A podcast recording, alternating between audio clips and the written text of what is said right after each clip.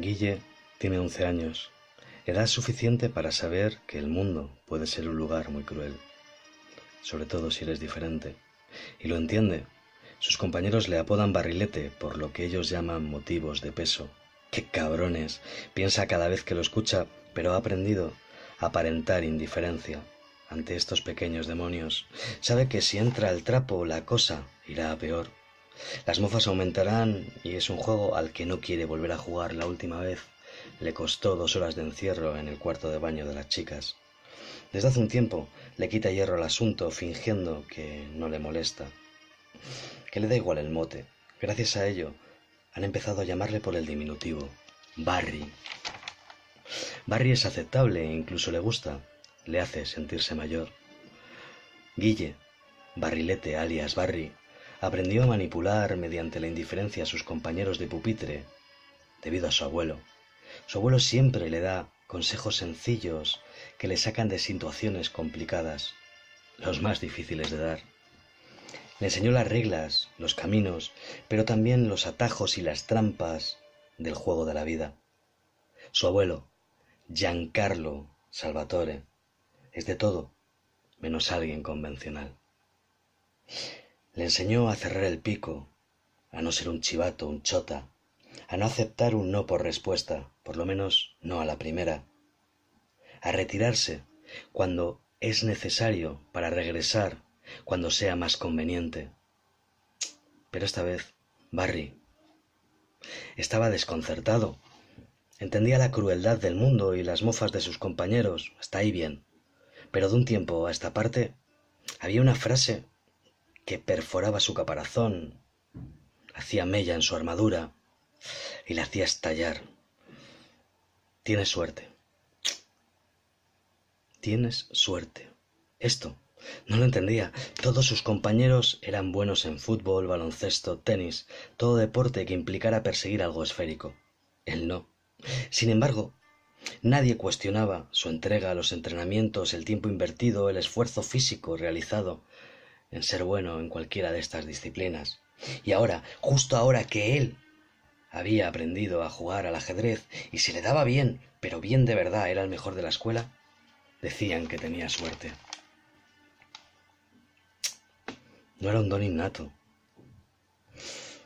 Era bueno por su interés y su constancia.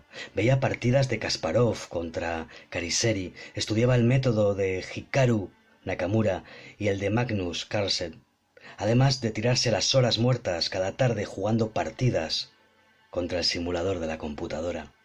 No era suerte, maldita sea, era trabajo y del duro. Su abuelo siempre le decía, el orgullo no te dará de comer, pero a él esta frase le encendía. Mm, tienes suerte.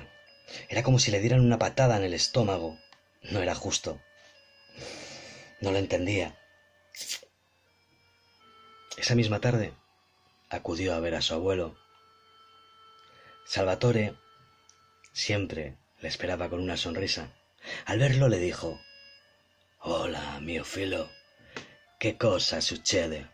¿Por qué tan triste, bambini? Mm, no, no pasa nada, Yayo. Lo de siempre en el colegio, los problemas. Cuenta, cuenta, speta.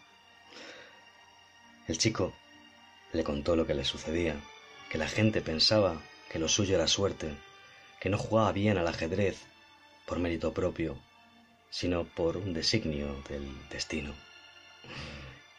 A lo que le dijo lo siguiente. Ay, pequeño Ville, te haré una oferta que no podrás rechazar. ¿Qué oferta, abuelo? dijo el niño. Si te comes entera la merienda, te contaré algo sobre la suerte que hará que esos chicos ah, de la tua clase no te fastidien más. Trato hecho. Un trato es sagrado, Piccolo Guille. Termínate el bocadillo de mozzarella y abre bien los oídos, bambini. Mira, cada vez que te digan que tienes suerte, te vas a reír y vas a decir que molto. Pero abuelo, na, na, na, na, na. Escucha, ragazzo, es genial que piensen que es suerte, Porque la suerte es algo mágico, algo que para ellos se tiene o no se tiene. Y esto les permite, ¿cómo se dice? Justificarse. Justificarse a la hora de no hacer algo. No voy a intentar ser mejor que Pedrito porque Pedrito tiene molto suerte. Capito o non capito, Guille? Sí, abuelo. Venne, venne, ragazzo. No lo olvides. Cuando te digan que tienes suerte, tú dices grazie. Perché piensa en eso justifica la sua pereza. Y esta te hace el trabajo sucio y te elimina la competencia.